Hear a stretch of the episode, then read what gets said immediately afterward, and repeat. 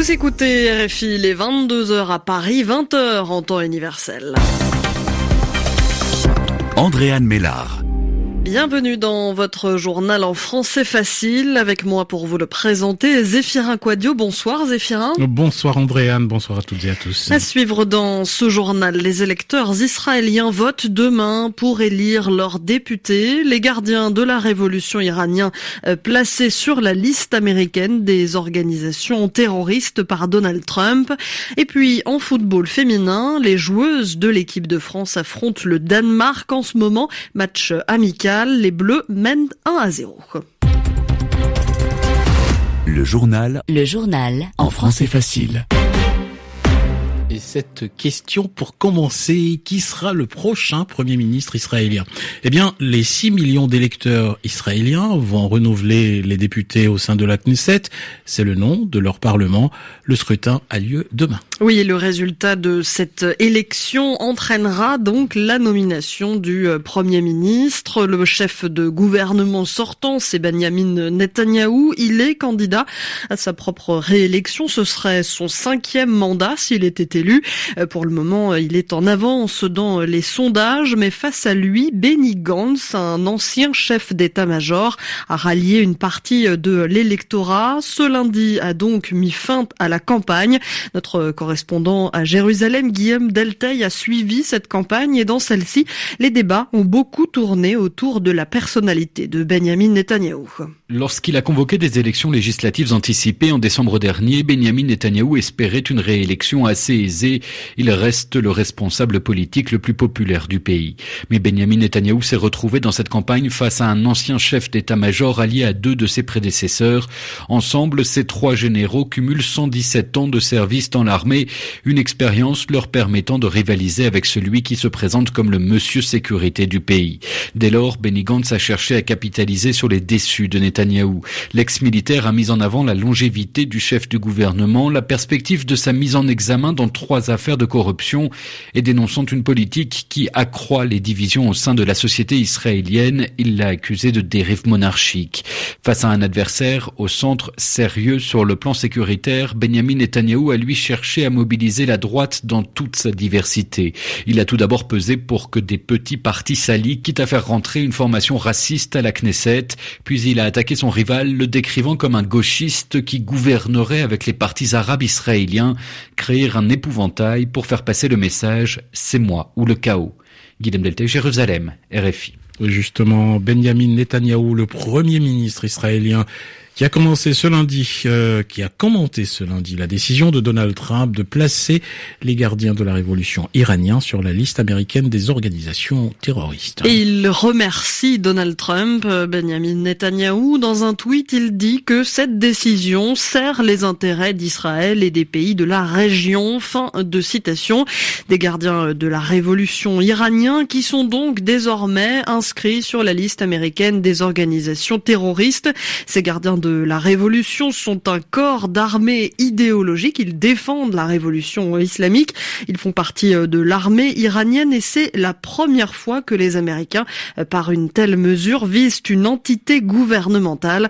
Cette mesure entrera en vigueur le 15 avril. Précision avec notre correspondante à Washington, Anne Corpé. Les gardiens de la révolution mettent en œuvre la campagne terroriste mondiale du gouvernement iranien, peut-on lire dans le communiqué de la Maison Blanche. Et la présidence américaine prévient, faire affaire avec le corps des gardiens de la révolution islamique, c'est financer le terrorisme. Lors d'une conférence de presse, le secrétaire d'État américain Mike Pompeo a appelé toutes les entreprises et les banques du monde entier à couper tout lien financier avec cette entité de l'armée iranienne. Il a qualifié les responsables du régime de mafieux et a déclaré avec cette désignation, nous disons clairement que non seulement l'Iran soutient le terrorisme, mais qu'il est lui-même directement impliqué dans le terrorisme. Concrètement, cette mesure permet de qualifier de crime fédéral tout soutien matériel aux gardiens de la révolution, un crime passible d'une peine pouvant aller jusqu'à 20 ans de prison. La liste noire des Américains comprenait déjà 67 organisations considérées comme terroristes, mais c'est la première fois qu'elle intègre l'ensemble d'un corps militaire étranger. Il s'agit, selon le département d'État, d'une étape décisive dans la campagne de pression maximale menée par les Américains contre le régime iranien. Anne Corpet, Washington.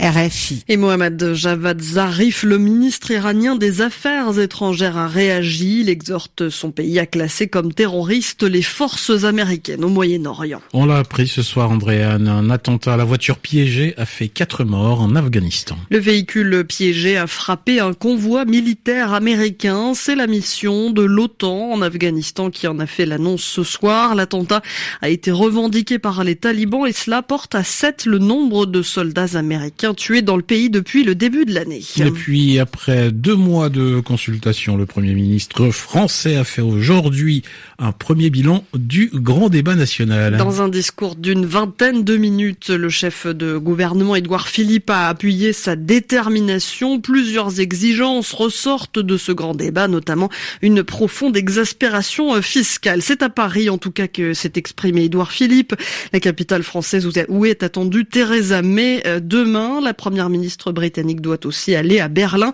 à la veille d'un nouveau sommet européen sur le Brexit. Le Brexit, je vous le rappelle, c'est la sortie euh, du Royaume-Uni de l'Union européenne et aujourd'hui, euh, le Royaume-Uni a fixé au 23 mai la date des élections européennes sur son sol.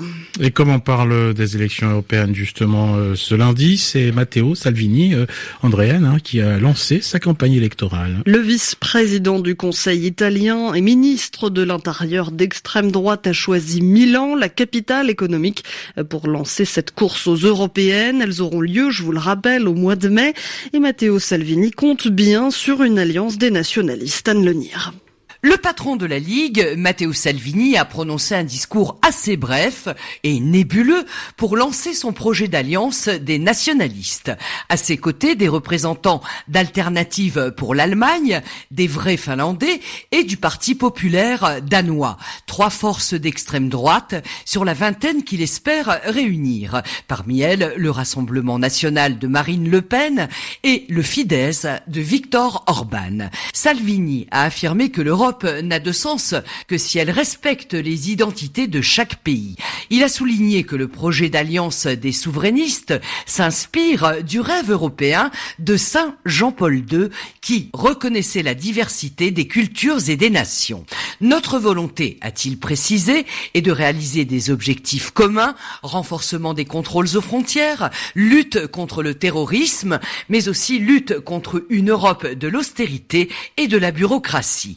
De 35% des intentions de vote, la Ligue pourrait arriver en tête aux élections européennes qui se tiendront le 26 mai en Italie. Anne Lenir, Rome, RFI. Et puis en football féminin, Andréane, dans deux mois, c'est la Coupe du Monde. Elle aura lieu en France, vous le savez.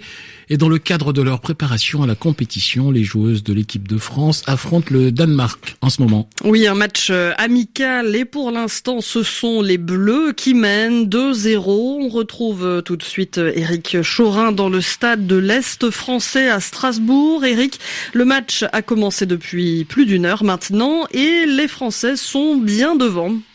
Ouais, 50 minutes de jeu ici à la Méno, à Strasbourg et deux buts à zéro pour euh, l'équipe de France qui a mis euh, du temps à, réussir à percer un peu le, verrou danois, leur bloc bien regroupé. Mais attention là, dans la surface de réparation, le centre de Génie Les Sommaires et la récupération euh, des défenseurs danoises. Mais les Françaises donc mènent deux buts à zéro grâce à un doublé de Cascarino, Delphine Cascarino, la jeune joueuse de Lyon, 22 ans seulement, qui à la 31e minute a été servie par une longue passe en profondeur de Gridjembok, une de ses coéquipières de l'Olympique lyonnais. Elle a contrôlé le ballon, elle a croisé sa frappe et elle a ouvert euh, le score pour les Françaises avant euh, la mi-temps et tout de suite après la reprise à la 47e minute. Euh, une action qui avait d'abord été une frappe lointaine de, de, de Jenny Le Sommer qui avait été repoussée par la défense danoise mais pas assez bien puisque elle était en embuscade. Delphine Cascarino, elle a pris sa chance de loin, 25 mètres du but, elle a frappé une frappe fuyante qui est passée entre Abel et son poteau gauche. Et du coup, les Françaises mènent 2 buts à 0. Delphine Cascarino, c'est simple. Avant ce soir, elle n'avait marqué qu'un but en équipe de France. Elle en a mis deux de plus. Attention, Valérie Gauvin qui fonce vers la surface de réparation, qui frappe, c'est contré. Les Françaises qui continuent d'attaquer très fort. 2-0 après 52 minutes de jeu ici euh, à la Strasbourg face aux Danoises. Merci Eric Chourin en direct de Strasbourg RFI. Il est 22h10 à Paris.